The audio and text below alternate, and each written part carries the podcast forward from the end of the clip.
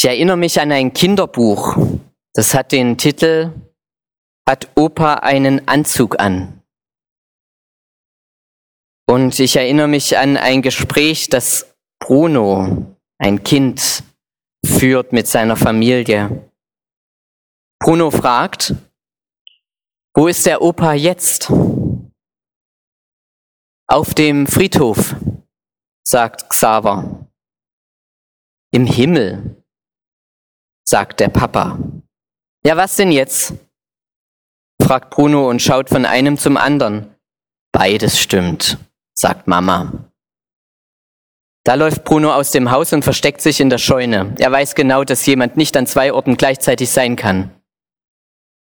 Früher, wenn er etwas nicht verstanden hatte, war er zum Opa gelaufen und hatte ihn gefragt.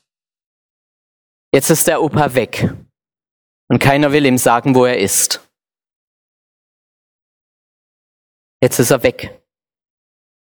Ich glaube, so geht es vielen, die einen Menschen verloren haben. Da ist ein Mensch einfach weg und das scheint unwirtlich. Ein Mensch verschwindet doch nicht einfach so, oder? Manchmal denke ich, sie kommt jeden Moment herein, erzählt mir ein trauernder Mann.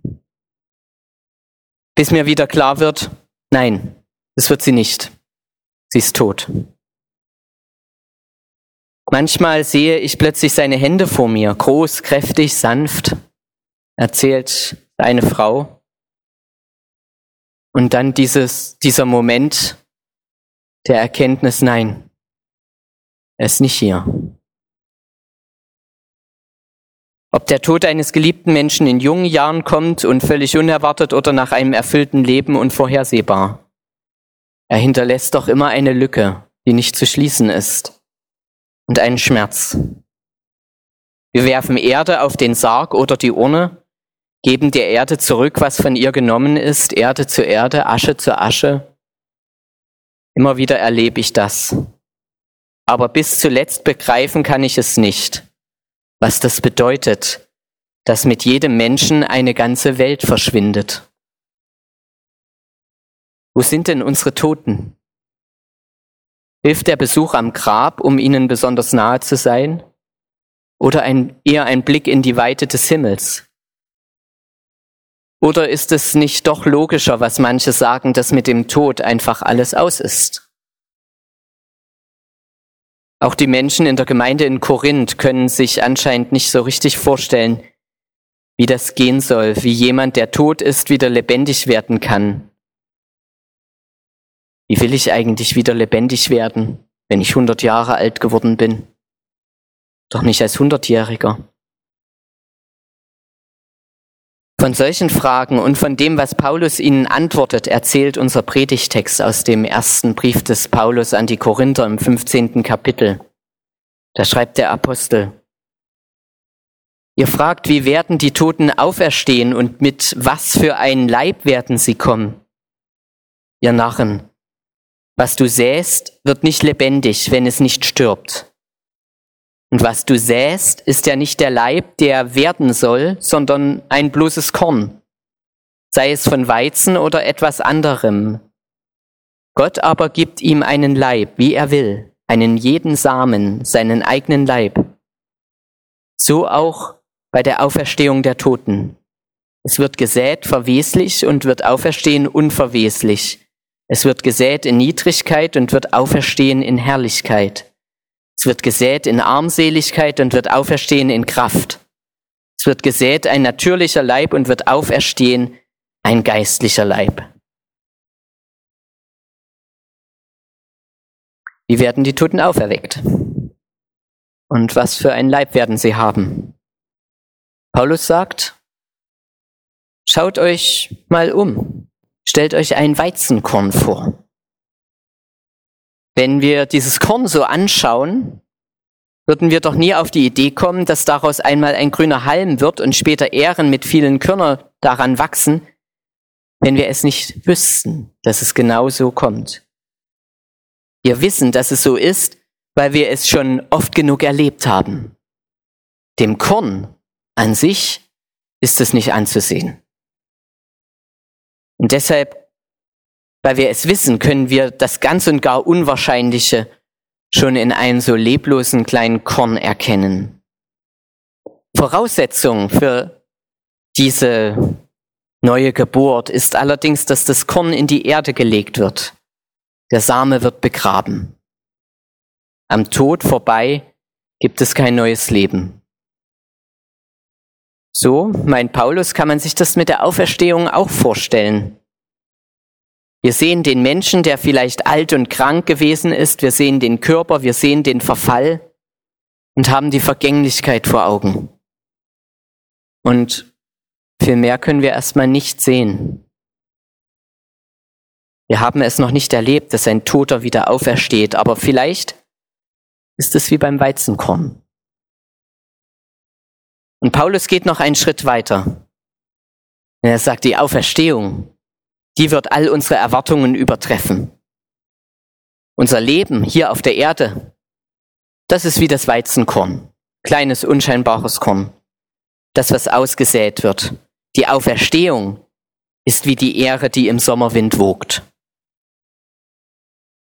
Paulus erklärt das, was er meint, in vier kurzen Sätzen. Gott äh, sät in Vergänglichkeit, aber auferweckt wird in Unvergänglichkeit. Gesät wird in Erbärmlichkeit, auferweckt in Herrlichkeit. Gesät wird in Schwäche, auferweckt in Kraft. Gesät wird ein irdischer Leib, auferweckt wird ein geistlicher Leib. Hm. In Schwäche, Vergänglichkeit, Erbärmlichkeit, so ist es oft. Unser Leben ist zerbrechlich. Und ich denke an die Worte zurück aus Psalm 90. Wir Menschen sind wie Gras. Und wie schnell läuft unsere Zeit ab? Manchmal genügen schon ein paar Viren oder Bakterien. Manchmal bahnt es sich langsam zäh und quälend an. Manchmal kommt es aus heiterem Himmel. Unsere Existenz ist zerbrechlich. Aber, so sagt es Paulus, wir werden auferweckt in Unvergänglichkeit. Gott hält für uns ein Leben bereit, in dem es Zerfall, Schmerzen, Kummer, Angst, Not, Tod, den Tod nicht mehr geben wird. Darauf vertraut Paulus. Darauf hoffe ich. Und bei der christlichen Auferstehungshoffnung geht es nicht einfach nur um ein irgendwie weiter so nach dem Tod sondern bei der christlichen Auferstehung geht es um ein, es wird alles neu. Das wird alle unsere Erwartungen übertreffen. Das Beste kommt noch. Hier das tote Korn, dort die wunderbare, reife Frucht. Hier Vergänglichkeit, da Unvergänglichkeit. Hier irdisch, dort geistlich. Hier Erbärmlichkeit, dort Freude und Fülle. Und trotzdem, eins ist mir auch dabei sehr wichtig. Wir bleiben dabei wir selbst. Das Saatkorn verändert sich und ist nicht wieder zu erkennen, wenn die Pflanze daraus wächst. Der Genetiker aber weiß, die Erbinformation bleibt erhalten, auch wenn die Gestalt sich völlig gewandelt hat. Aus einem Weizenkorn wird eben keine Tulpe und aus einem Kirschkern wird keine Sonnenblume. Die neue Person, die aus der Auferstehung ersteht, er steht aus unserer individuellen Persönlichkeit. Es ist nicht egal, was vorher ist und was wir in unserem Leben erleben, wer wir sind. Wir können das, glaube ich, ein Stück weit nachempfinden ähm, anhand der Berichte in der Bibel, wie die Jünger und andere Menschen den auferstandenen Jesus begegnen. Da gibt es immer so einen Moment des Nichterkennens auf den ersten Blick.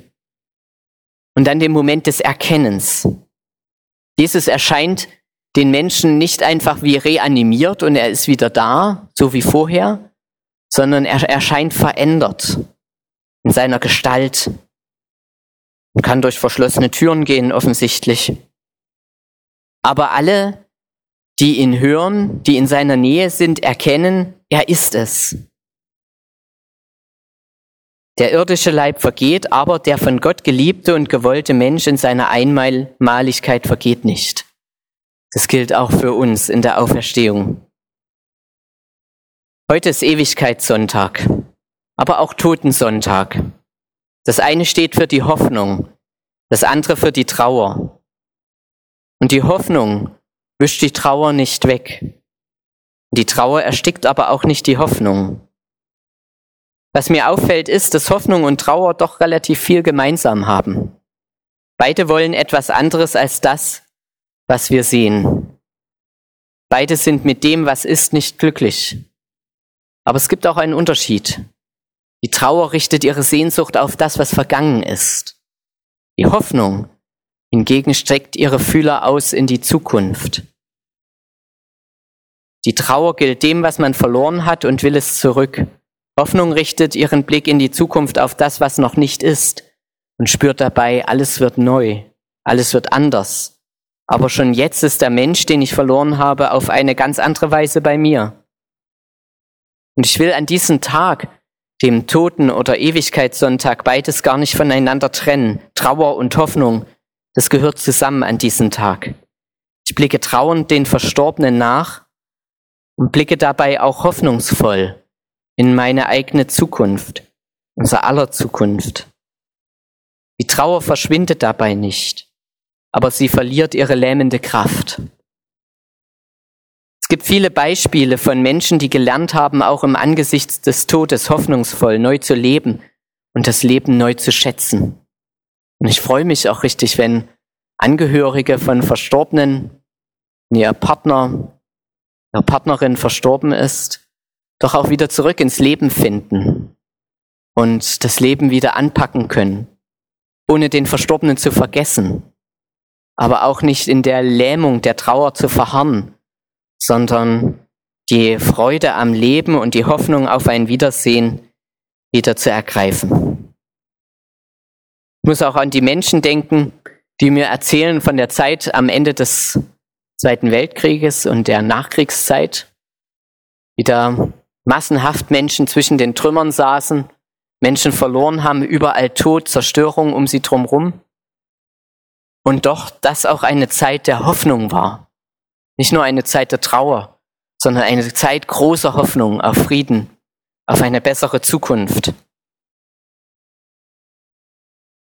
Heute hören wir Hoffnungsworte und es ist, glaube ich, gut, diese Worte uns immer wieder auch zuzusprechen gegenseitig.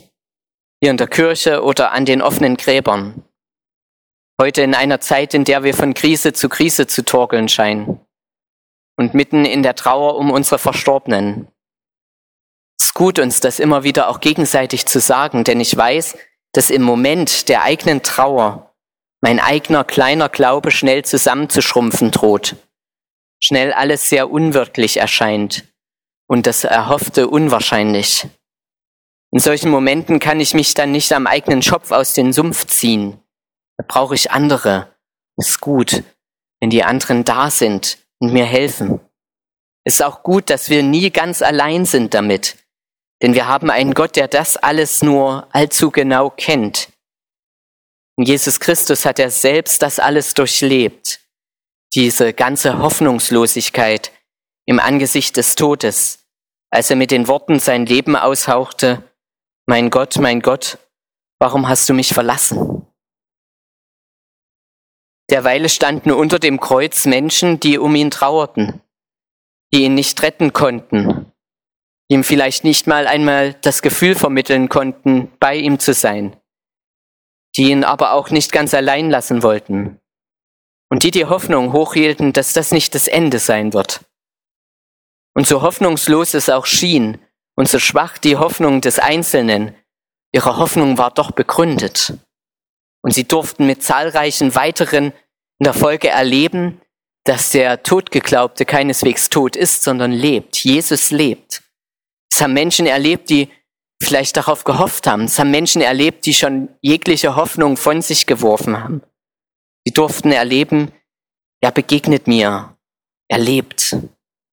Und auch ich heute schöpfe daraus wie zahllose Christen Hoffnung für das Leben und auch für das Sterben.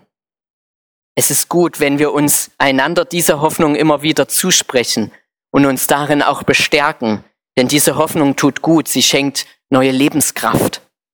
Besonders am toten Sonntag, wenn ich an die denke, die ich so sehr vermisse.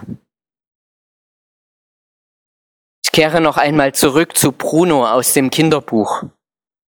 Bruno, der fragt, wo ist der Opa jetzt?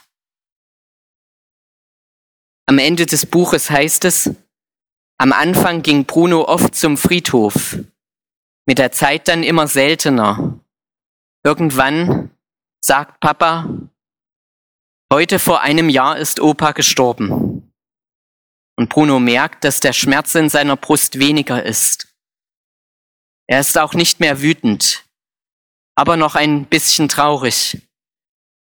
Wenn er an Opa denkt, sieht er, sieht der so aus wie auf dem Foto, lachend und glücklich. Und Bruno denkt sich, wenn Opa glücklich ist dort, wo er jetzt ist, dann darf auch ich, Bruno, wieder ein kleines bisschen glücklich sein. Der Friede Gottes, welcher höher ist als alle Vernunft, Bewahre unsere Herzen und Sinne in Christus Jesus. Amen.